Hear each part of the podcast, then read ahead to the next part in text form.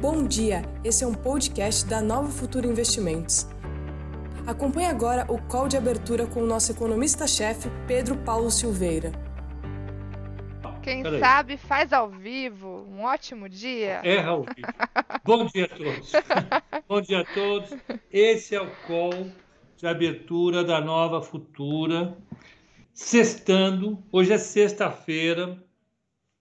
Nós estamos aqui atentos e temos uma, um desafio já de cara no dia. Mais um desafio. O preço dos combustíveis, os preços dos combustíveis estão subindo. Basicamente porque o preço do petróleo, que havia caído fortemente durante a crise, vamos lembrar, chegou a ficar negativo. Ficar negativo. Nós tivemos que explicar para as pessoas por que porque o petróleo deveria ficar negativo em algum momento. Ficou, deu, bateu 18 dólares negativo, que era o custo de estocagem nos Estados Unidos em determinado momento. E nós ah, ah, discutimos isso, o petróleo veio se recuperando e agora ele rompeu os 60 dólares. Ele, ele faz parte de um ciclo que a gente tem é, discutido aqui, que é o ciclo de recuperação dos preços das commodities. Isso já virou é, é, é, é nome diferenciado para alguns, virou Commodities Super Cycle. Chique. Bacana. Eu prefiro Bumbum da Vale. tá mais legal. Para uma sexta-feira é isso. O fato é que as commodities têm subido, a gente, eu mostrei aqui, eu estou abrindo a Bloomberg agora, mas eu mostrei ontem é, o índice Bloomberg de commodities, ele, ele, vem tendo uma valorização importante.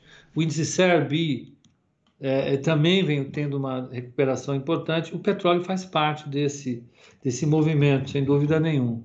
E como o dólar não caiu, ao contrário do que todo mundo esperava, inclusive eu aqui, uh, como o dólar não caiu, os preços dos combustíveis têm que acompanhar os preços internacionais, seja pela alta do petróleo, seja pela alta do dólar. E isso né, a, a, vem trazendo é, é, impulsos importantes para a inflação local. A inflação está subindo. Nós vimos ontem. É, é eu olho para cá porque a Bruna está aqui. Eu olho ela aqui. É, os preços dos combustíveis sobem, o preço do minério de ferro. Eu mostrei o IPA está 26% uh, uh, uh, em 12 meses, o IGPM está tá 26%, 22% em 12 meses, o IPA está uma coisa absurda que eu não lembro agora. Ah, então a gente tem um cenário extremamente é, adverso, ou melhor, pressionado, um cenário difícil para a inflação é, a partir das commodities. Como a nossa renda, a renda do brasileiro é muito mais baixa que a renda dos países avançados, a alta das commodities, ela pesa demais na renda real do brasileiro. Uh, uh, eu peguei o IPCA aqui, Bruna, outro dia eu, eu, eu somei o peso de transporte e alimentação, dá 40%. É muita coisa. Do peso do IPCA. Né? Nos Estados Unidos não passa de 5%. Eles não consideram preço de energia e alimentos no, no IPCA americano, no CPI. Para fazer política monetária, eles usam o core, que fica uh, uh, uh, sem energia, sem alimentos. Está sem som o Instagram? Vocês podem dizer aí, testando o Instagram, um, dois, três? Deixa eu ver. Então, eu estou pegando aqui, só para fazer essas considerações iniciais, com som. Ah, eu estou pegando aqui o, o, gráfico do petróleo. Então, vamos pegar o petróleo WTI aqui. Eu vou, eu vou pôr aqui na tela o petróleo WTI. Ah, gráfico de barra Kendall. Tem que GPC. Se por favor anote aqui na cabeça. Não vai. Aqui. Eita, minha tela tá piscando que nem doida aqui. Olha o TI. Pronto, voltou. Pepa colocando WTI é, na mas tela. Mas aqui é, não está o barril WTI. Pera, tem algum erro aqui. Deixa eu, deixa eu consertar isso aqui. Isso aqui é outra coisa. Deixa eu pegar. Você é atrapalhado, sim. Quem não sabia acaba de descobrir que eu sou bem atrapalhado. Então vamos pegar aqui. CLA, eu não lembro dos nomes. É CLA. Ó. CLA, Ctrl V. Aí eu ponho GPC. GPC. Pronto, eu vou mostrar para vocês o gráfico. Vocês vão participar também. O pessoal do Instagram fica meio perdido, porque eles não sabem o que eu estou fazendo. Então, eu vou colocar o gráfico semanal. Não, pus mensal, quero semanal, desculpe. Semanal. E esse é o, é o petróleo. Ó. Ele vinha aqui na faixa de 57 dólares, despencou para 27,66 em 24 de março. Aí ele veio se recuperando e de novembro para frente ele se recuperou totalmente. Ó, e está lá, acima de 60 dólares agora. O que, que causa essa alta no preço do petróleo? Primeira coisa, a desvalorização do dólar em relação às outras moedas. Quando o dólar se desvaloriza, você tem efetivamente uma, uma alta do preço em dólares. Ah, ah, ah, outra coisa que é importante, a, a OPEC vem fazendo um controle estrito da produção. Eles cortaram a produção em, em, em 5, 6 milhões, 5 é, ou 6 milhões de barris dia. A produção em ritmo normal é 100 milhões, 110 milhões de barris dia. Eles cortaram essa produção para evitar que os preços caíssem. E vem mantendo essa, essa pressão é, é, importante. No ano passado, eu discuti, é, em algum momento do ano passado, o mercado de petróleo e, e, e, e o que eu espero tenha conseguido mostrar é que o mercado de petróleo ele tem uma faixa de flutuação razoavelmente bem definida, que é entre 40 e 60 dólares. É, ele não pode ultrapassar muito os 60 dólares, ele não pode ultrapassar para baixo o 40. 40. É esse o gráfico que eu utilizei, isso foi no dia 11 de, do 3. Então está fazendo aniversário quase. Faz 11 meses que a gente conversou isso no call de abertura do ano passado, dia 11 do 3 Está aqui. Né? Eu vou mostrar para a turma aqui, ó, o Instagram também. O Instagram tem que participar. Não, uhum. vocês olhem para cá. É isso. Deixa eu ver. Ah, agora sim. Então, olha. Então você tem durante 2005 a 2020 a maior parte das cotações do petróleo ficaria nesse patamar aqui, de acordo com alguns analistas. Né? Quando você tem uma ruptura forte como a que a gente teve aqui de 2005 a 2008, aumenta demais a produção, a produção aumenta, aumenta, aumenta, aumenta, aumenta, e depois, pumba, o preço cai. Depois, você teve a desvalorização do dólar, queda da taxa de juro, e acordos da OPEC fez o petróleo aumentar de novo, ele foi para 110. Ele tinha batido 150 antes, depois 110, 120 em 2011, ficou entre 90 e 120 durante um bom tempo. Aí veio o ajuste. Os Estados Unidos aumentaram demais a produção deles, eles saíram de, de 4 milhões e meio de barris dia para 12 milhões de barris, barris dia. O preço de novo caiu, a OPEC se reorganiza, corta a produção, preço sobe, vem a crise, vem a crise não, vem aumento de petróleo, de produção de petróleo, cai, e depois a queda aqui. Então, durante todo esse período, a flutuação dos preços internacionais, como vocês viram, é muito forte. A produção de petróleo é muito forte. E nós estamos num cenário global importante que é reforçado para esse ano, com a posse do Joe Biden, é, é, é de um esforço global que vai ser é, efetuado a partir de agora para substituir o petróleo como principal combustível ser utilizado é, nos países, né, nos países. Então, a, a, Ford já não vai mais produzir automóveis na Europa a partir de 2030.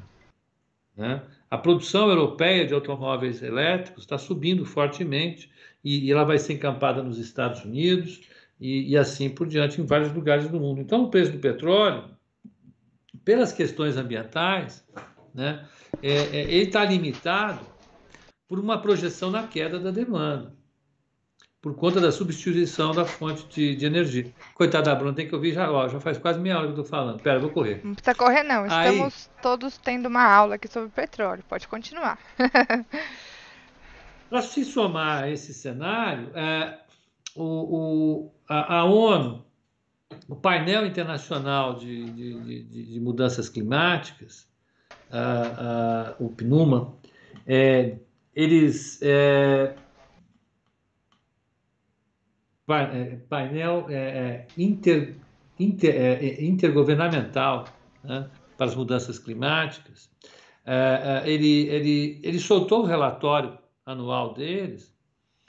Eu, eu parei de ler porque me deprimia demais ler esses relatórios, sabe? Eu, eu acompanhei de 2000 e, de 2004 a 2011 eu li todos. Era bastante interessante ver. É, é eu parei porque eu estava ficando muito deprimido. Agora vou ter que voltar a ler, mas a conclusão que eles chegam é de que a, a, a, o, no final do século o, o planeta vai ter é, é, aumentado em mais de 3 graus e meio a temperatura média anual, é muito acima do que eles projetavam antes, e isso tem impactos importantíssimos. Né? É, eles, eles, eles também falaram tem mais de 400 regiões no oceano, nos oceanos agora, que são absolutamente é, desérticas, não tem oxigenação, morre. Isso é fruto da utilização intensiva de é, agrotóxicos e fertilizantes. Então, é, algo precisa ser feito. Então, isso isso isso está sendo colocado nas agendas das, dos principais é, é, macro-regiões né, globais.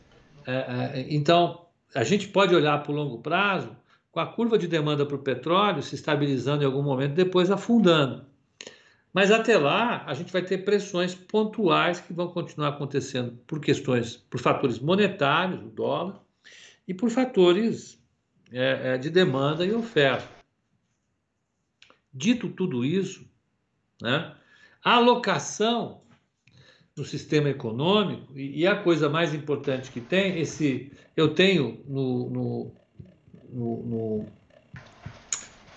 no Google Drive que, que, que, a gente tem, eu tenho as apresentações que eu fazia, eu vou voltar a fazer nos calls, calls de abertura e fechamento. E uma das questões que a gente, que, que eu coloco primeiro, o primeiro slide que eu tinha era esse aqui, ó. Quando alguém vai dar aula ou ter aula de princípios de economia, em qualquer curso, pode ser direito, administração, não sei mais onde tem economia hoje. Ó, você tem um gráfico que discute preço e quantidade, né? Preço e quantidade são as duas variáveis fundamentais da economia. Os economistas falam em preços e quantidades. A alocação da produção e da renda na economia depende essencialmente de preço e quantidade, da demanda e da oferta. Eu vou até fazer uma coisa chata aqui, ó. Pode contar, 10 minutos eu paro. Bruna, em 10 minutos você me interrompe. Eu vou fazer um gráfico de oferta e demanda. Calma, vocês vão ver. O Guilherme Souza está perguntando, Pepa, quanto vale a Petrobras sem gerência política? É isso que eu estou tentando discutir agora. Todo esse blá blá blá é por isso. Então eu vou fazer um desenho aqui quase às 9 horas da manhã, que é o seguinte, ó. Vamos pegar a Petrobras, imaginar a seguinte coisa: o mercado de petróleo, ele, como qualquer outro mercado, é um mercado que tem preço e quantidade. Né? Vamos, vamos pegar a demanda por qualquer bem. A demanda se comporta assim: quanto menor o preço, maior a quantidade demandada. Quanto maior o preço, menor a quantidade demandada. Né? Cada curva, ou essa, cada reta dessa, é, defini é definida pelo orçamento do consumidor. O orçamento do consumidor depende basicamente da renda que ele tem. Né? Qual é a renda do consumidor? Depende do quê? Depende do salário que ele recebe, depende do juro que ele recebe, depende dos empréstimos que ele faz, vamos chamar de B de, de bonds que ele faz, ele toma emprestado, dívida, né? Ou depende do imposto que ele paga. E quanto mais essa renda sobe,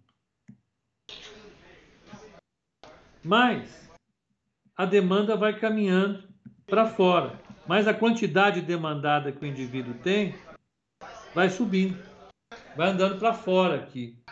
Se a renda sobe, se essa renda sobe, a quantidade demandada sobe. Essa reta ela vai se expandindo para fora. Ela vai andando. Vai ficando assim. Vou mostrar para o pessoal do Instagram, ó. Então, preço, quantidade. Você tem a demanda aqui do consumidor, vai andando para cá. Esse mercado ele vai, ele vai ser, ele vai ser, ele vai ser abastecido por produtores, por produtores.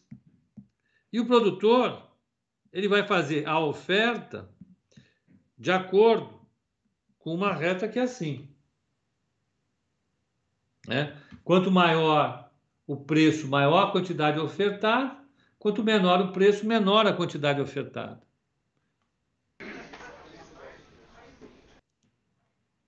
Que chato, né? Já de manhã, hein?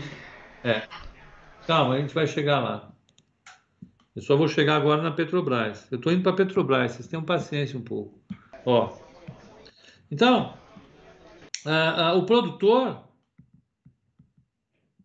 tem uma função de produção que depende do capital e de trabalho, os dois fatores que ele utiliza, e o que ele quer é o lucro. O lucro é a diferença entre a receita total que ele tem menos os custos totais que ele tem. E ele vai produzir até o momento em que o lucro dele cai para zero. Que é o ponto ótimo dele. Né? Então a gente vai ter sempre essa, essa reta que depende, essa reta aqui que depende basicamente dessa função de produção. E à medida em que a função de produção vai subindo, ela vai andando para cá.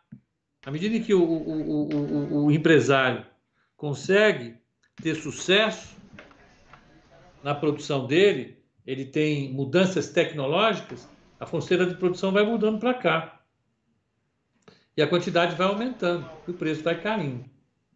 Acontece, acontece muito isso. Né? Desenvolvimento tecnológico é isso.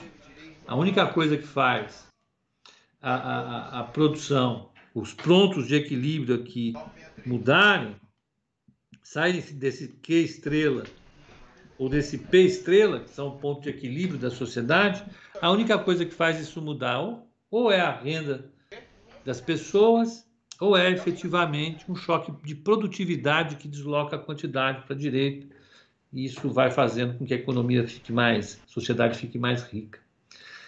São duas variáveis chaves da economia que comandam tudo: preço e quantidade. É preço e quantidade. Esse é o nome do jogo. Curva de oferta, de demanda, preço e quantidade. Então, para produzir o petróleo, você tem um preço, esse preço ele é definido pela função de produção e a demanda é, é, é definida pela renda que as famílias têm. A gente acredita, os economistas acreditam, que o mercado, o sistema de preços, ele consegue alocar da melhor forma possível as quantidades a serem produzidas e consumidas. Existem falhas de mercado, existem falhas de mercado que, que têm a ver com a natureza, com a estrutura de alguns mercados, tem mercados que são muito concentrados, tem mercados monopolísticos, oligopolísticos, e você mexe nessa estrutura de mercado para tentar compensar as falhas de mercado e impedir que a economia fuja do seu ótimo, do seu melhor equilíbrio. Não é fácil fazer isso. Você tem órgãos reguladores, você tem agências reguladoras. O ser humano já está se esforçando bastante há muito tempo para encontrar uma forma ideal de é, é, é, é, é compensar as falhas de mercado, mas o que a gente tem que considerar é que a melhor forma de alocação é deixar que o mercado se equilibre pela oferta pela demanda, e onde houver falha de mercado, você tem agências reguladoras para proteger o consumidor. Quando você tem um pro problema como a gente está enfrentando hoje, no qual os preços internacionais de petróleo estão subindo, o que está acontecendo é que o mercado global de petróleo está subindo.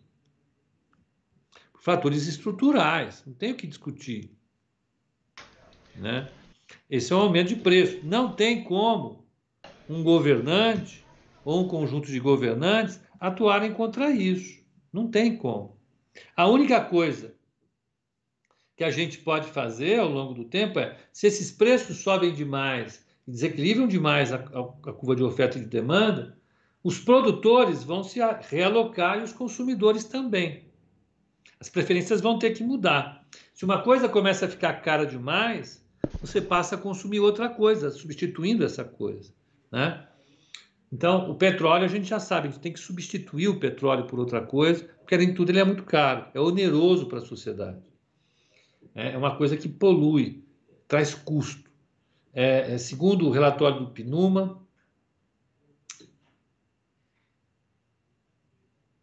acho que são ah, ah, 30 milhões de pessoas morrem no ano de doenças originadas sistema respiratório causado pelo petróleo. Impressionante.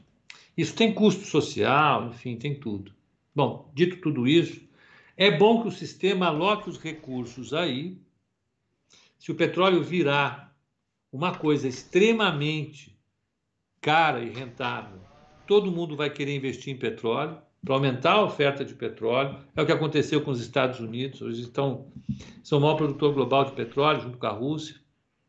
Então, a, a, se fica caro demais para o consumidor, o consumidor vai ter que achar outra saída. Qual é a outra saída? Então, energia eólica né, é uma saída, né, é, equipamentos mais é, é, eficientes do ponto de vista energético, geladeiras, freezers, enceradeiras. Você sabe o que é uma enceradeira, Bruno? Enceradeira? Tem uma ideia. Enceradeira é genial. Enceradeira no grande. Você vai ter que usar é, é, máquinas industriais mais eficientes do ponto de vista energético, que consumam menos. Você vai ter que usar é, equipamentos domésticos mais eficientes, mais que consumam menos. Isso você vai obrigando o consumidor e o produtor a fazerem essa realocação dos recursos de um setor que está ineficiente para um que é mais eficiente você só faz de um jeito: preço. Você tem que deixar o preço subir. Do que é ineficiente, o preço tem que subir para que você permita que o novo surja.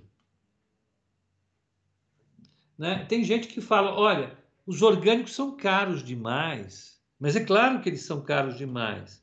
É que você come com subsídio produto envenenado e o orgânico não tem subsídio nenhum e ele é produzido em baixa escala. Quando a escala aumentar dos orgânicos e tirar o subsídio daquilo que é intoxicado, o mercado se equilibra e os preços dos orgânicos caem. A mesma coisa vai ser com os automóveis movidos a, a, a, a, eletricidade. Né? Você tem que equilibrar esse jogo. Agora, o que desequilibra o jogo? Você permanentemente dá subsídio para o consumo ineficiente do combustível fóssil. Então, o petróleo ele não pode ser subsidiado, mas é. Muita gente subsidia petróleo. A Venezuela, por exemplo. para a inflação não subir, a Venezuela subsidia o preço do petróleo, do gás, em tudo. A, a Dilma usou de subsídios. Os militares, durante o, o governo militar, a ditadura militar, controlavam o preço da gasolina, do combustível, de tudo, do gás de cozinha. Essa é uma medida ineficiente. Pode ser que no curto prazo ela tenha resultados, no longo prazo ela impede a alocação eficiente dos recursos. A gente tem que tirar de recurso, dinheiro desse negócio ineficiente e jogar em negócio que seja mais eficiente. A gente tem que tirar dinheiro do transporte movido a diesel. Precisa ter outro tipo de transporte. Você precisa ter transportes mais eficientes no mundo inteiro, aqui no Brasil, sobretudo. Né? No mundo, estão fazendo caminhões elétricos. Né? Aqui no Brasil, a gente continua com uma pressão muito forte para não ter inovação nenhuma. Então, agora a inflação está subindo, a inflação está rodando a 6%, por causa do combustível, por causa da, da, da, do petróleo, do minério de ferro, de tudo, né? do, do, do, da farinha, de tudo que for. E, e existe uma pressão enorme da sociedade para que a inflação seja o menor possível. Por que, que a inflação precisa ser a menor possível? Porque a renda cai com a inflação. Então, ah, ninguém quer inflação, né? o gás de cozinha sobe, combustível sobe, a, a, a, a, dona de casa reclama. Você também não sabe o que é isso, Bruninho. É o Zebete. O Zebete, ele, ele, tinha um programa dele, no sertanejo aqui de São Paulo, ele falava da dona de casa.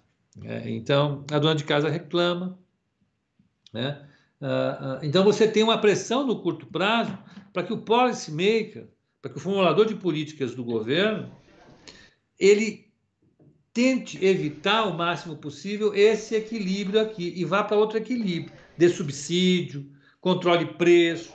E toda vez que você faz isso, como o cobertor da economia é curto, o sistema vai fazendo a alocação completamente errada. A economia cresce pouco, empresas que não deveriam crescer crescem muito, setores que deviam ter renda menor passam a ter renda maior, você tem um, um, um, processo intenso de alocação ineficiente, de alocação errada, que lá fora é chamado de misallocation. Valeu o prêmio Nobel no ano passado de economia. Ah, ah, então, vou tudo isso para chegar no Brasil hoje. o assunto de hoje. Né? Ah, ah, o assunto de hoje qual é? Ontem o presidente voltou a falar sobre petróleo. Mas é claro que ele voltou a falar, por motivos que a gente já tem discutido aqui razoavelmente. Né? O governo retirou o auxílio emergencial. O auxílio emergencial, acredita-se, vai custar 30 bilhões de reais.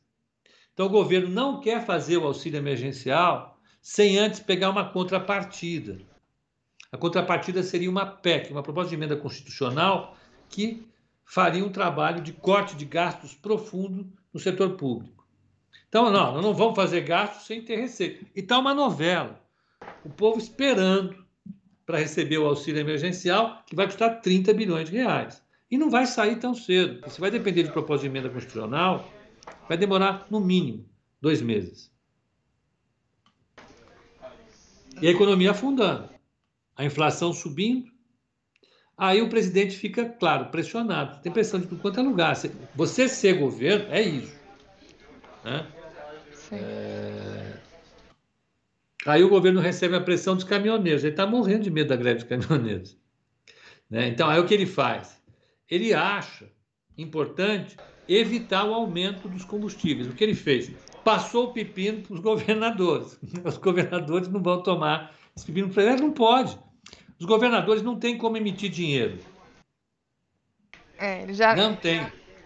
Né? Ele está anunciando então, corte você... de impostos para o diesel, né, Pepe? A partir é, de 1 de março. Vocês, prefeitos, cortem. Os governadores cortem os seus impostos. Estão quebrados, eles não podem, estão precisando abrir UTI de Covid e tal. Não deu, não colou, essa não foi. Aí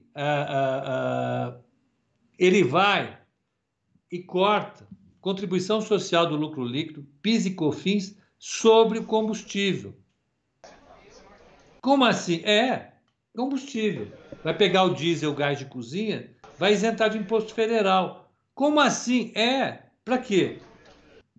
Para dona de casa não ter um impacto muito grande no orçamento dela e não ficar pé da vida com o governo, é lógico, tem um problema.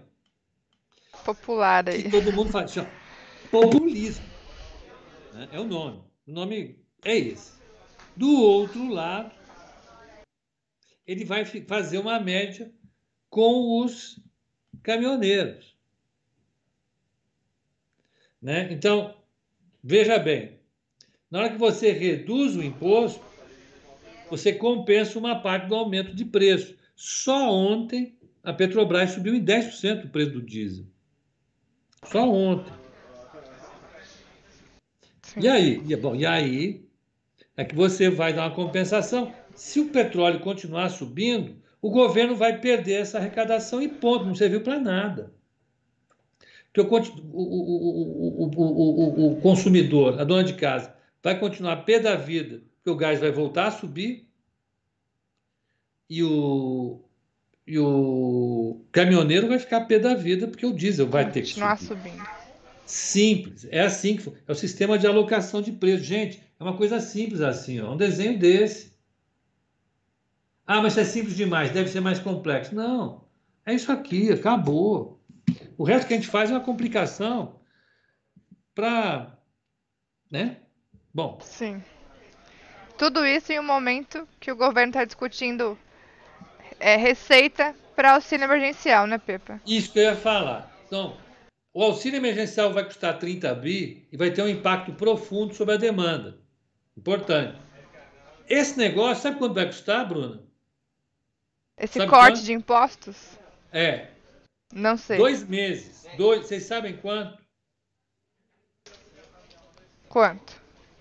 3 bilhões de reais. 3 bilhões de reais, Que deixam de entrar nos cofres públicos. Que vão deixar de entrar. Para quê? Para aguentar duas semanas de, de, de, de, inflação. Daqui a pouco, vão moer de novo a, a, a, dona de casa e o caminhoneiro, porque não tem de onde tirar. Olha aqui o mercado de petróleo. Vamos pegar o mercado de petróleo. Cadê o mercado de petróleo?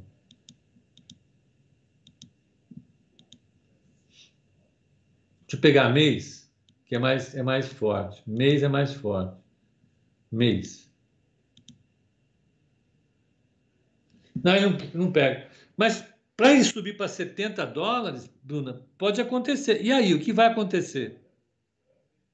O que vai acontecer? Quer dizer, produziu um rombo enorme nas finanças públicas, não aprovou o auxílio emergencial, arrumou confusão com a dona de casa, arrumou confusão com o caminhoneiro, arrumou confusão com o mercado, porque ele vai lá e fala que ele não admite esse aumento de 10. Não, não foi isso que ele falou. Eu, eu, eu vou ser. Vamos ser é, justo, vamos, vamos pegar a fala dele. Exata. Bolsonaro, petróleo, etc, etc, etc. Vamos ver. Ele foi lá e falou que a Petrobras não pode fazer o que está fazendo. Aqui. Vamos pegar aqui. Ó, agora é, é, é fundamental ser estrito. É, ó, não. Vamos ver. Se bem que alguma coisa vai acontecer na Petrobras nos próximos dias.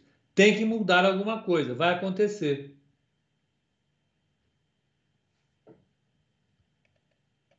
Se você vai para cima da Petrobras, ela fala: opa, não é obrigação minha ou como o presidente da Petrobras outro dia. Eu não tenho nada a ver com caminhoneiro e aumenta o preço. O que isso quer dizer para a gente? Um dos conselheiros da Petrobras, que é um conselheiro independente, representante dos minoritários, ele está indignado. Porque, o que vai acontecer com a Petrobras agora? E aí? Né? Você vai, não é só o Bolsonaro. Né? Quem está na oposição, Ciro, com certeza, o Lula, eles vão falar: você não pode aumentar o preço da gasolina, você não pode aumentar o preço do, do diesel, você não pode aumentar o preço do gás de cozinha. Você não pode. E aí, quem é que vai financiar a Petrobras? Né? Quem é que vai financiar a Petrobras? Ou mais, quem é que vai obrigar consumidor e produtor a achar uma alternativa ao gás de cozinha? Achar uma alternativa ao diesel. Achar uma alternativa à gasolina. Ou tem que andar menos de gasolina, é, menos de carro, ou tem que fazer alguma coisa diferente, gente. É, é um problema de desequilíbrio estrutural do mercado. Né? E quem vai pagar o pato é a sociedade como um todo. Porque essa confusão, ela não vai trazer um equilíbrio melhor para a gente. Então, o acionista da Petrobras vai ficar mais pobre, a dona de casa vai ficar mais pobre, caminhoneiro, o, o caminhoneiro vai ficar mais pobre.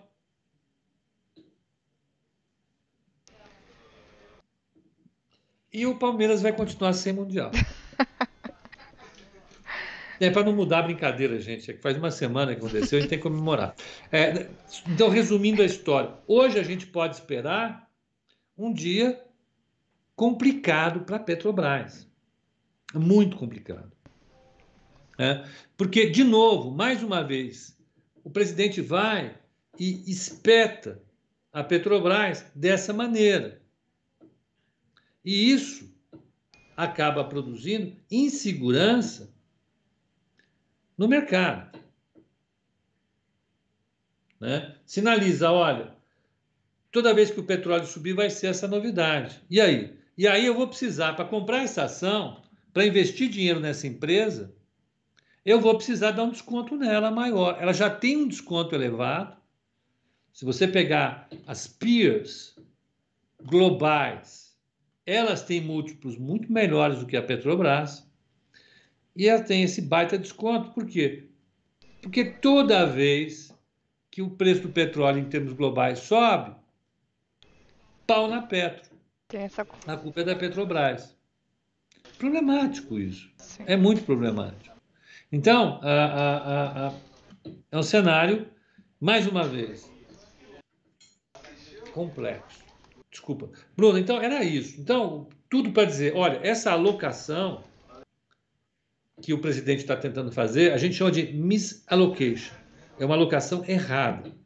Ele vai tirar dinheiro do cofre público, jogar no bolso de caminhoneiro, né? É, e, e, e, de, e de. Dona de casa.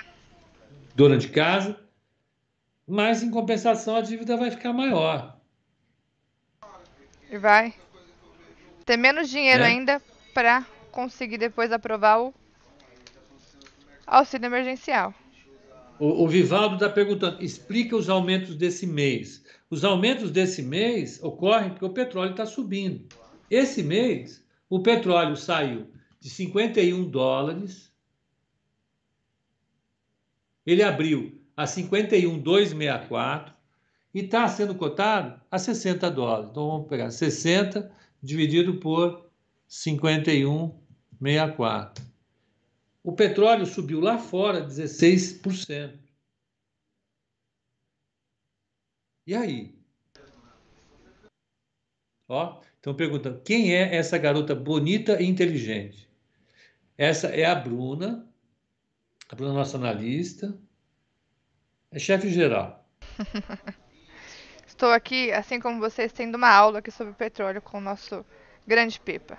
O pessoal está O elogiando. Denis Bonfim fala: se a Petro perde, quem ganha? Na realidade, todo mundo perde. Esse é um jogo de soma zero. Né? Ah, Quando o preço internacional do petróleo está subindo, está todo mundo ficando mais pobre. Essa é a verdade. Né? Ah, ah, antes o mundo gastava, vou dar um chute, 100 bilhões, vamos colocar aqui, é mais, 100 milhões de barris dia 100 milhões de barris dia. 100 milhões. É, Mas cadê? Cadê minha calculadora? Calculadora, vá. Travou. Não quer trabalhar. Vamos pegar a calculadora aqui de novo. Vai lá. 100 milhões. 100 milhões de barris dia. Vamos colocar a, a 50 dólares. O mundo gastava antes 5 é, é, 5 trilhões de dólares, não é possível. 5 milhões, 100 milhões de barris vezes 5 daria 500 milhões. Vezes 50, 5 bilhões por dia de petróleo. Não, tem que dar mais, não é possível. Eita, ó, 100 vezes 50. Tem, parar de me confundir. 100 milhões de barris vezes 55 bilhões. Vamos dizer, você tem mais o custo de extração, que isso vire três vezes isso. Vamos chutar três. Três vezes 15 bilhões dia, vezes 30. O mundo gasta 450 bilhões de dólares por dia de petróleo. Né? Ah, se o petróleo sobe 20%, esse, esse, esse gasto aumenta. Se a renda do povo não aumentar, a renda real cai. Eles vão continuar gastando a mesma coisa em petróleo e a renda cai. Então, quando o preço do petróleo aumenta, todo mundo fica mais pobre. Qual é a solução para isso? Aumentar a produção de petróleo, o preço do petróleo voltar a cair, que é possível, ou o povo parar de consumir petróleo e consumir outra coisa. Bom, então, resumindo a obra. Hoje nós temos um evento ruim para o mercado, né, que é um problema que a gente já, já vai usar o nome correto aqui de misallocation. Né, e o governo jogando pesado a, a, com a Petrobras. A, com a Petrobras. Tá? Então, a gente tem isso. Muito bem. O que, que a gente vai, vai discutir depois disso? Como é que está a abertura do mercado? Pode falar, por favor? Com certeza. Vamos ver aqui. Índice... Ela nos animou muito. Vamos lá. Índice. Sexta-feira é duro. Ah. Índice já abrindo com 0,80 de queda, caindo quase mil pontos. Agora, né? Uhum. Às 9h27 da manhã. Enquanto tá. dólar. Dólar chegou a subir mais hoje, Agora sobe 10 pontos, 0,18 de alta, sendo cotado aí a 5,43, né? O futuro aí 5,438,5. Chegou a subir mais na abertura, chegou a subir aí 43 pontos na, na máxima do dia. Agora está subindo 8 pontos e meio. Mas o índice realmente abrindo aí com um movimento mais pesado, né? Abrindo aí Quanto com uma tá? queda de é, 118.250 pontos. O índice futuro perdeu um suporte ali do 118 e 300. Está tentando perder um suporte importante ali. Mercado abrindo realmente mais pesado. Mas o dólar tá... Ou seja, enquanto o índice descansa, a gente perde o sono. É isso? Pepa já, já perdeu ontem o sono, né? Talvez seja por isso, hein, Pepa? Já estava prevendo aí essa, essa bagunça. Aí eu cheguei em casa, dormi mais cedo, aí acordei 4 horas da manhã de novo. Tá difícil isso.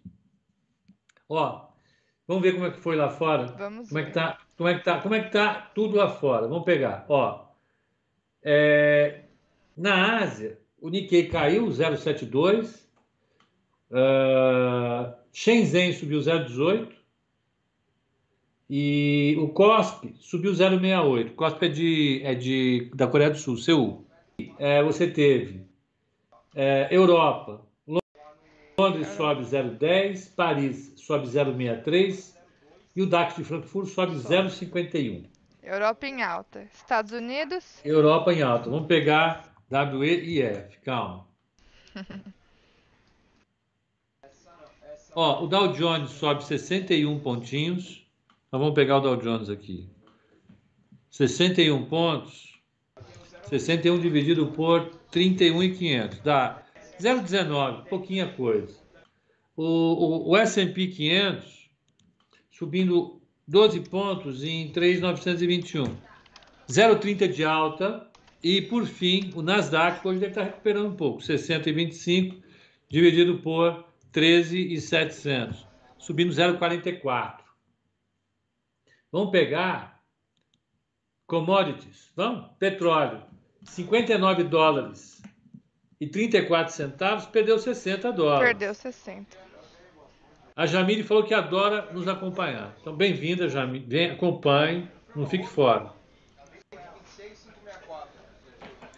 Pepa, você acha que o mercado vai corrigir? Calma, a gente já vai conversar. A Bruna é que vai falar um pouco sobre isso. O Brent está 63 dólares, perdeu 65 dólares, quer dizer, está baixo. O, o, cobre subindo quase 2%, em 94. O Iron Ore, o minério de ferro. Por que, que eu estou sem óculos? É preguiça. Então, calma, tem que colocar óculos. Minério de ferro, 0 a 0. É... Foi 1% de queda depois da alta de ontem. Café, 0,12 de queda. Milho, 0 a 0. 0,0 de queda. Soja subindo. Algodão subindo, 0,24 e 0,31. E açúcar subindo 2%. Resumo da ópera. O mercado lá fora está tá indo bem. Está indo bem. Por tá aqui. Deixa, deixa eu só pegar os juros. Juros dos títulos de 10 anos dos Estados Unidos. Não, eu, eu peguei, apertei o botão errado. Não quero juro francês, por favor. Está aqui. Nos Estados Unidos, 10 anos, 1,31. Ontem estava 28, vai subindo. Vai subindo. Ah, o Vitor está dizendo, Pepa, o like vai para a Bruna, porque ela tem que passar maquiagem todo dia para apresentar o call, e você só acorda. Gente tem que ouvir isso, né?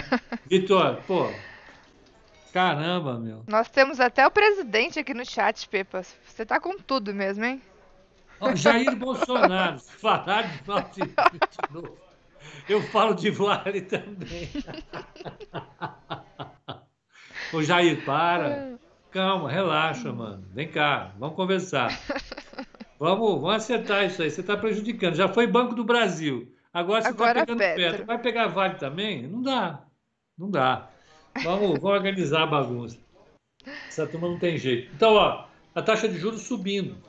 10, 30 anos subindo, porque a expectativa em torno de, de, de, de petro, de, petro, de, de inflação no mundo, subindo. Está chegando perto do dia que eles vão aprovar esse pacote é, é, é forte. Tá?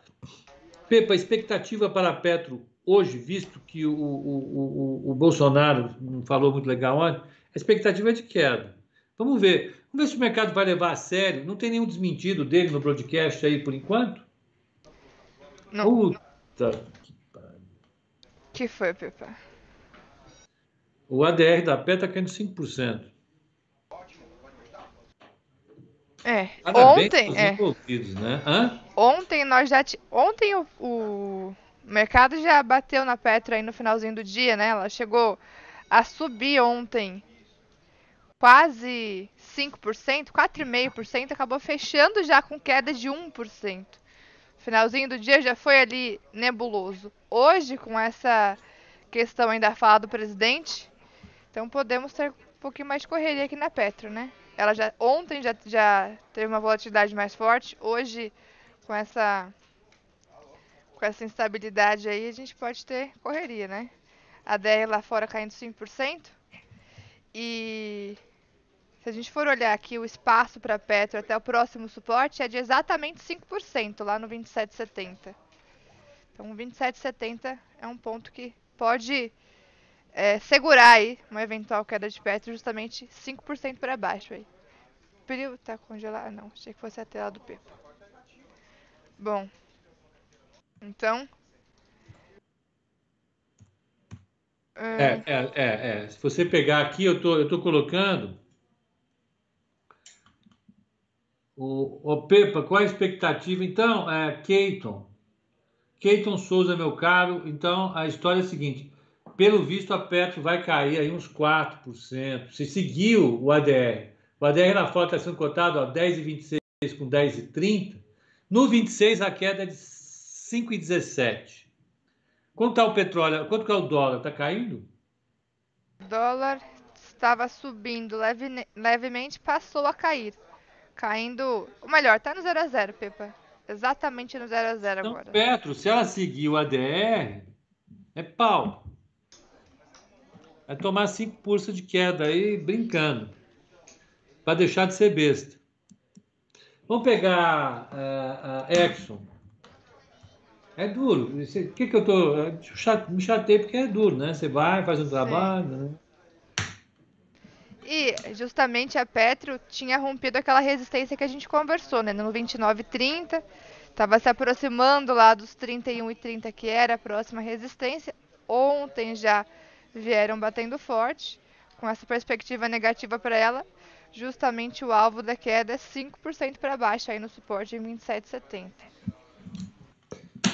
Eita lá, então 27,70 27,70 é o próximo suporte dela aqui. E mais pro dia, Pepa, apesar dessa desse movimento é, complicado aí para Petro, lá fora ainda o dia tá positivo, né? Pode ser que nos ajude aqui a não ter um dia tão ruim. Lá se vai o alfa do mês. É difícil, viu? O que, que eu vou fazer? Ó, então é o seguinte: é, é sustentável essa posição do presidente em relação a Petro? Não é.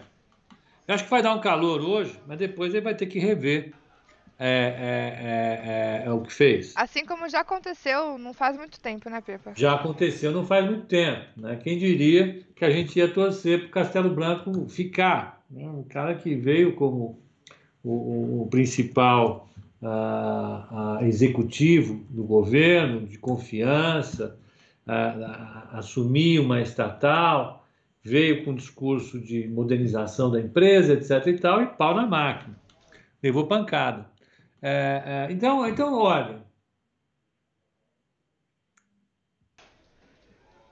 Né, não tem novidade. É, não tem novidade. O que, o que saiu foi no Globo que o conselho da Petrobras está abrindo. Está abrindo. Aguentem.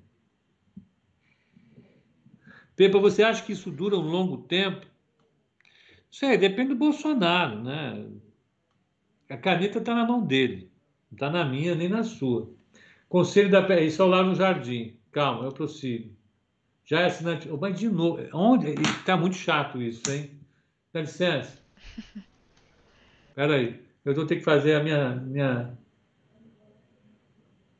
Login novamente. Agora não lembro. Espera aí, eu não vou conseguir abrir aqui. Deixa o meu tablet aqui, eu vou abrir. Espera aí. É complicado isso, viu, Bruna? Eu sou assinante, pago. Aliás, debitaram ontem a assinatura. Mas... E aí acontece isso ao vivo. É, é meio humilhante acontecer isso. Você fica com cara de penetra. Você sabe o que é penetra? Penetra é o cara que vai em festa sem ser convidado. É, entra com o nome, entra com o nome de alguém aí que não é o dele. Exato. Estão achando que você tá de penetra aí no, no Globo, Pipa.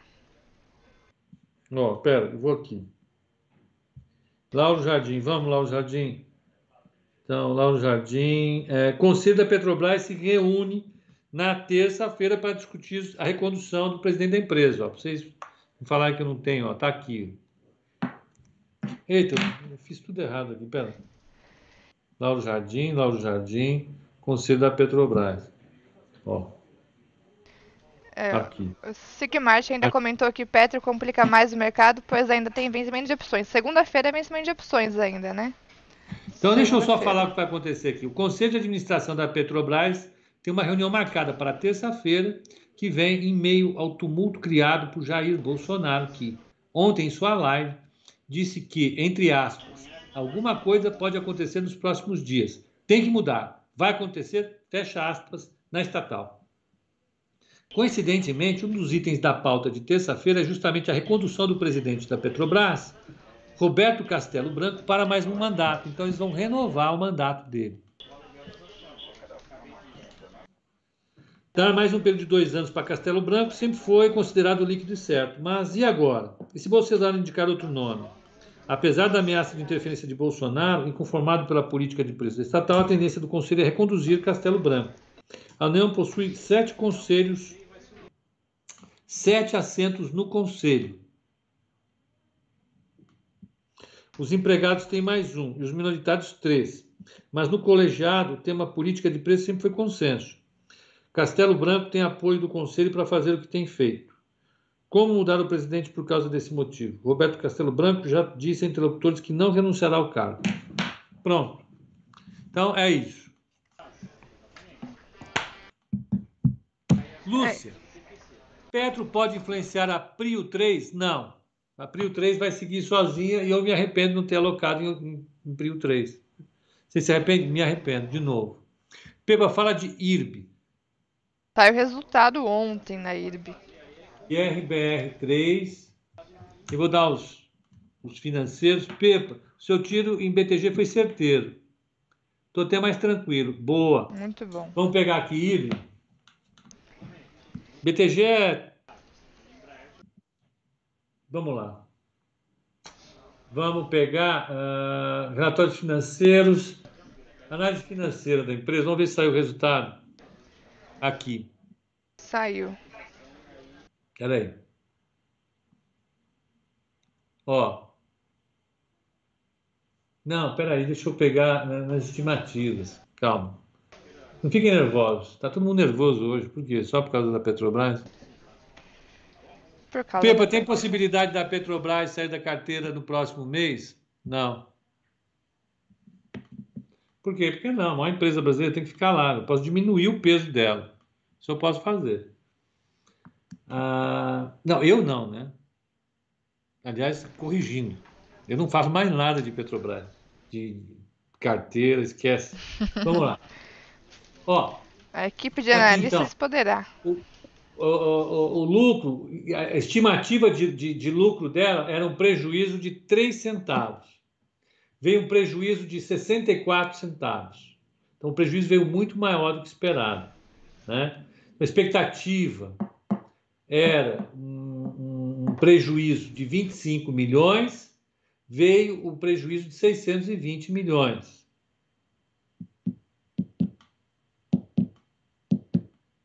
Ou seja. Aí ele veio, veio mais uma vez surpreendendo negativamente o mercado. Né? Sim. Tem gráfico dela? Tem o gráfico dela. Inclusive, vou colocar ele na tela rapidamente aqui para o pessoal. Ó. O gráfico de IRB também não é muito agradável. É um papel, aliás, com uma leitura bastante difícil, né? Um ativo muito volátil é, muito rabiscado. Peraí que minha tela tá apagando aqui. Eu tô sofrendo hoje aqui, viu, Pepa? Você tá sofrendo? Meu computador mudou aqui, aí eu bato com o pé em algum fio e minha tela apaga. Mas tudo bem, eu vou colocar aqui na outra. Aí. É, agora eu não consigo mexer no OBS. Vocês me deem um segundinho, pessoal, que eu preciso acertar aqui o chute para minha tela voltar. Olha só. Acho que agora ela vai voltar. Não voltou. Só um segundinho.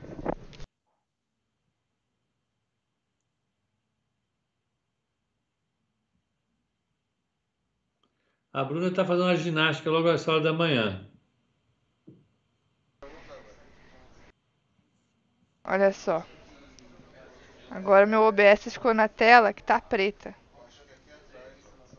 Vou pedir pro pessoal da TI dar uma olhada aqui depois. É culpa de quem é, É da TI, da, da TI.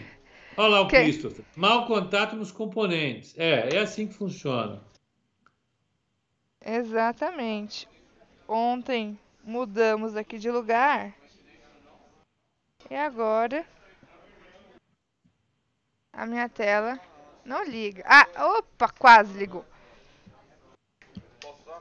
Bom, Falando de IRB aqui, enquanto o Matheus me ajuda aqui com a tela, Matheus colaborando aqui. Matheus, ele não quer ajudar. O que acontece com o Matheus? Eu acho, que, tá aqui, eu acho que é aqui embaixo, Matheus. Pepa, você vai parar de fazer os calls? Eu não, vou continuar fazendo calls. A Ana, a, a Maria Espisa, duvido, vida nada, não duvido de nada.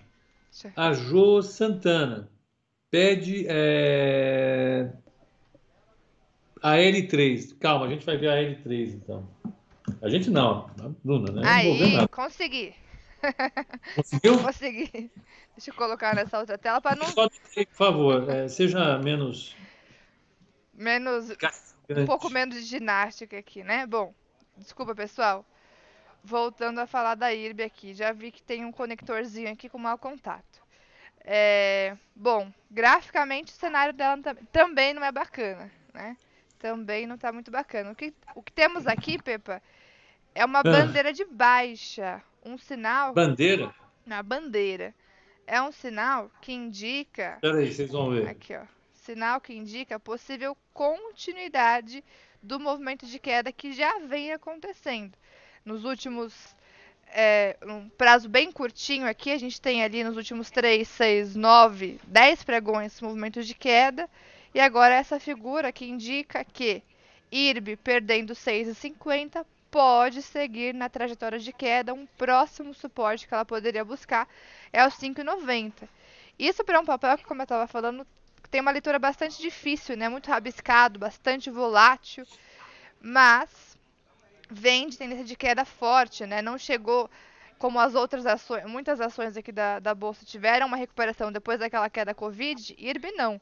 IRB até tentou recuperar, mas voltou a cair forte e está no mesmo patamar, Pepa, que chegou ali na mínima de, de março. Está bem próximo, né? Daquela região de preço que buscou em março com possibilidade de retomar essa queda se perder agora aí os 6,50. A figura para ela aqui é de possível continuidade de queda, certo? Ou seja, aquela galera do Telegram que comprou ali às 7 e. É, ó, foi aqui nessa. Ia, ia vender a 40. Hoje vai ter um pouco de dor de cabeça, ó, né? a galera do Telegram aqui, ó, foi bem nesses nesses esses dias aqui, ó, chegou sim a subir forte no dia 28 de janeiro, mas no dia 29 já devolveu metade da queda e seguiu devolver, da alta, aliás, perdão, e seguiu agora já devolveu toda a alta e mais um pouquinho. galera do Telegram não se deu bem não. Não, né? O, o Venturi, o, o, o Humbertão tá dizendo que o Matheus é o cara, hein? Você confiar nele que o Matheus vai te ajudar. Matheus é... tá, tá, tá, aqui do meu lado, acompanhando. O Alex o Alex está dizendo que a Bruna está aprendendo até os problemas que o Pepa tem durante as lives. Isso que é uma discípula aplicada, você viu, Pepa? Quem sabe faz ao vivo, né? Então, então nós temos aqui, ó, IRB não está com um cenário bom. E a R3? A R3. A R3. A R3, vamos lá. A gente até. A... Alguém veio comentar comigo sobre essa ação lá no Instagram dizendo que o volume Oi. dela, o volume dela tá bom, tá alto. Ela tá ah. negociando em média 7 milhões de ações. Porém, o histórico gráfico dela ainda é um histórico mais curtinho, né? Não dá para ter aquela leitura é, bacana, ver como que ela se comporta ao longo do tempo, ver se ela respeita ali os padrões que a gente costuma utilizar para fazer algumas é, entradas de curto prazo. Então, o histórico dela ainda é curtinho. Mas, por esse pouco histórico de, de aéreo, o que, que a gente tem? Ela abriu capital ali, é, começou a negociar lá no dia 11 de novembro. De lá até 15 de janeiro, ela teve uma forte valorização, chegou a subir aí mais de 100%. Só que sentiu resistência lá na região dos 13,80 e desde então ela vem realizando, vem corrigindo aí, é, tá movimento de queda um pouco mais pesado e segue por enquanto nessa trajetória de queda sem sinal de recuperação ainda. O que temos. Isso aqui é meio bumbum. é um meio bumbum, não. Ela tentou fazer um bumbum lá em cima, mas ela não fez. não fez, não tá fez. bom. Não quis o bumbum. Ela veio para testar o suporte de 9,90. É uma região de suporte agora para ela. Vamos ver se ela vai se segurar por aí. Por enquanto, o movimento é tendência de baixa. Ainda não vejo sinal de retomada para a tendência de alta. Para sinalizar alguma melhora, ela teria que quebrar essa linha aqui, ó, que nós chamamos de linha de tendência de baixa. Ela teria que quebrar essa LTB para sinalizar alguma melhora. Por enquanto, ainda não tem. O que ela tem é esse movimento de queda e um possível é, teste agora nesse suporte em 9,90. É isso. A L3, é isso? alguns meses aí só de negociação. Por enquanto, ela chegou a, a, a ter uma forte valorização até meados de janeiro, mas desde então vem realizando e é o momento que ela se encontra agora. O Leonardo comentou que ela trocou o bumbum pelos pés. É isso aí. a, a, a Fernanda Altino, ela colocou um olhinho aqui, tá olhando. Esse aviso tá olhando, né? Esses dois olhinhos, tá, tá de olho. Tá vendo? Será que ela tá olhando IRB ou AERI? que será? Bom, é, como é que tá o leilão de Petro? Boa, leilão de Petro. 2,63 de queda, sendo cotada 28,50 por enquanto no leilão. Tá barato. Ó, eu tô aqui mais tranquilo. 2% de queda para mim tá bom. Ufa. É duro, né? 12,5% da carteira recomendada nesse ativo.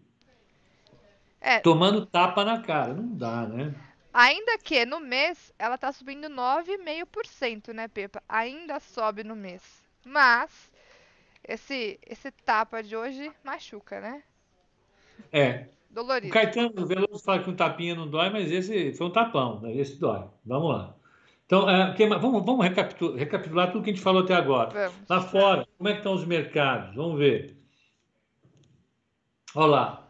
O Dow Jones subiu mais 30 pontinhos, ele está com 90 pontos de alta. Europa subindo. Europa subindo. Ah, ah, ah, o Nasdaq subindo 70 pontos, o mercado lá fora se segurando, a taxa de juros subindo, o dólar caindo lá fora. Então, aqui o dólar, como é que está agora, Bruna? Agora. Agora, dólar recuando também por aqui, acentuou a queda, caindo 0,26%, 14 pontinhos, sendo cotado a 5,415. O dólar futuro. Espera que eu E, e o leilão da Petro? E o leilão da Petro. O leilão da Petro, o pessoal falando aqui comigo. É, ainda naqueles 28,50, 2,63 de queda. Ainda, tá lá. Deu uma estabilidade. Por enquanto, expectativa de abertura às 10h05. O leilão tá, tá, tá na mesma. 2,63 de queda. O Alisson estava perguntando sobre mosaico. Mas, Marco, é muito pouco tempo que ela tem de, de, de track record, de, de, de história, para a Bruna analisar. Não dá para a gente analisar ainda. Tem que esperar um pouquinho. O volume dela caiu, ela bateu 45 é, no dia 8, está saindo a 27, 28. É, é muito pouco tempo para a gente falar alguma coisa, tá? Sim. Né? Não, não, não dá. Uh, Bom, é, vamos ver mais. Vale está como, hein? Vale. Vale está perto do 0 a 0 na abertura. 0,31 de queda. 97,10 no leilão. E o índice continua em queda? Índice, índice futuro, continua bem na, na mesma região de preços de quando a gente olhou. Pepa ali agora sendo cotado a 118.385 pontos, por volta de 0,70 de queda tá ali é, trabalhando numa região de suporte. Ó, se a gente colocar aqui para o índice, a gente está trabalhando numa região de suporte. 118,380 ali. Ah, uma pergunta outra aqui. É, VEG. E VEG? E VEG? VEG. VEG. No leilão, especificamente, ela está subindo 0,70. 83,96 aí a cotação de VEG. Se formos falar do gráfico aqui de VEG, é, a VEG ela tem se comportado de uma forma bem interessante. Ela tem tido movimentos fortes de alta e depois uma realização é, de por um período mais é, maior de tempo. E... Não, põe no gráfico lá, gostei tá aqui, do, do, gráfico. Gostou do gráfico. Então, ó, VEG, ela tem tido esses movimentos. Sobe forte, realiza um um tempo maior. Sobe forte, realiza. Agora, de novo, ó, subiu forte, está realizando.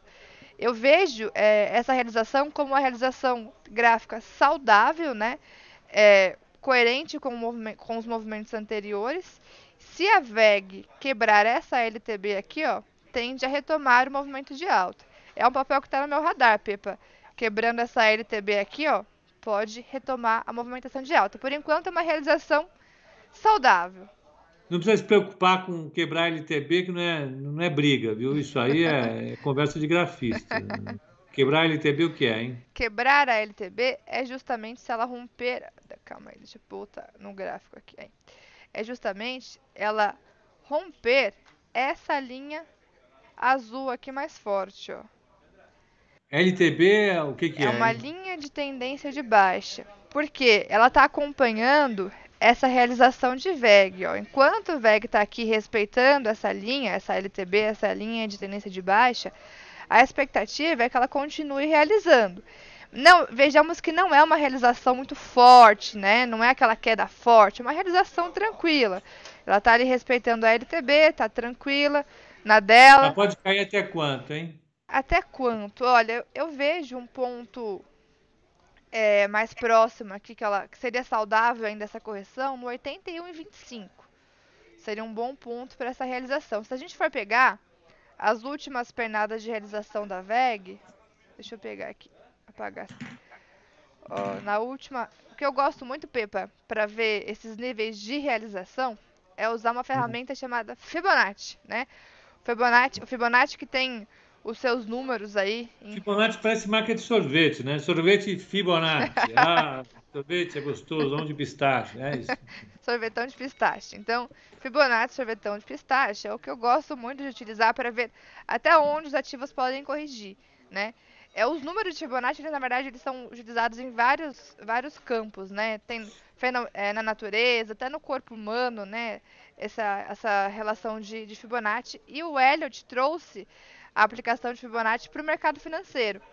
E são números que o mercado costuma respeitar. E se for olhar para essa realização mais recente de VEG, o limite que eu diria para essa realização seria lá nos 78 reais, o limite para ser uma realização saudável ainda. Mas um ponto ali que eu, que eu gosto mais de usar é essa retração aqui do meio de Fibonacci, que seria é, o ponto de Cadê aqui? 81,10.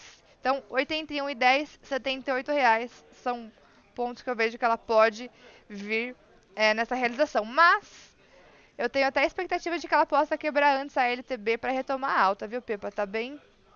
É... Você está otimista com o papel? A Bruna está otimista. otimista com o papel. Estou Bruna, otimista. eu acho que alguém andou indicando esse papel. Porque já de cara foi o Alisson e o, e o, e o Chicão aqui que pediram. Então, alguém deve ter indicado esse papel, os caras estão aí, vamos entrar, não vamos, já subiu, não sei o quê. Uhum. Mas é um papel, eu particularmente gosto muito. É, é demais, ele estava acrescentando muita volatilidade na, na carteira. Aí ficou três carteiras sem, sem VEG. Mas agora quem cuida é, é, a Bruna que é, se vê. É um papel que vai ficar no radar aí. A VEG, sim. Certo? Certo. Tem mais perguntas aí, vamos ver. É... Pepa, você acha que Energias do Brasil, Sanepar e Semic são boas empresas por longo prazo? Sanepar e Copasa, Moisés... né? É Copasa, desculpe. Semic, desculpe. São, ah, olha, em tese são. O problema é, mais uma vez, para Sanepar e Copasa, Governo. São as gestões governamentais. Gestão governamental é complicado. Né? Então, é, é, esse, é, esse é o ponto básico. Agora, são empresas de valor, em que sentido? Tem faturamento já definido, tem receita definida, custo definido, ah, ah, ah, não teria nenhuma novidade. São empresas boas pagadoras de dividendos, são ótimas empresas. Agora, vai tomar pancada, vira e mexe. Você vai ficar no tô rico, tô pobre por causa de governo. Acho que é isso, né? É isso. Então vamos para a abertura, galera. Eu vou sair, viu, Bruna? Porque eu vou agora eu vou fazer uma entrevista com a, com a Bandeirantes. Pela vai passear. Para falar, falar sobre o, o, o mercado e as pessoas físicas. Bacana, né? Muito bacana. E, e Ó, o João Vitor, pergunta para o mineiro se ele gosta da Copasa. A minha cidade fica sem água, semana sim, semana não. João Vitor, é isso. Melhor, melhor do que o consumidor para falar de uma empresa não tem. Então, acho que é isso. Basicamente isso. Né? Bom dia para todos. É isso, de olho eu na vou, Petro. vou pular fora aqui. Call do fechamento hoje às 18 horas. Nós vamos estar juntos. Tá certo? Então é isso. É isso aí. Para quem não for participar, um bom final de semana para a Bruninha, né? É isso. É isso, pessoal. Obrigada a todos pela participação. De olho então na Petro, que já está caindo 4,5 aí no leilão, 4,3. É, e Bovespa ainda está abrindo ali. Na verdade, não deu a hora ainda, né? Tá um 0 a 0 mas enfim. É, de olho na Petro. Eu, daqui a, mais tarde, estou na sala ao vivo para acompanhar também aí como estará a negociação de Petro, de outras ações aí nessa parte da tarde. E a todos um ótimo dia, um ótimo fechamento. Pepa, boa entrevista e um ótimo pregão para todos. Certo? Tchau, tchau, gente. Tchau, tchau. Ficamos por aqui, pessoal. Tchau, tchau.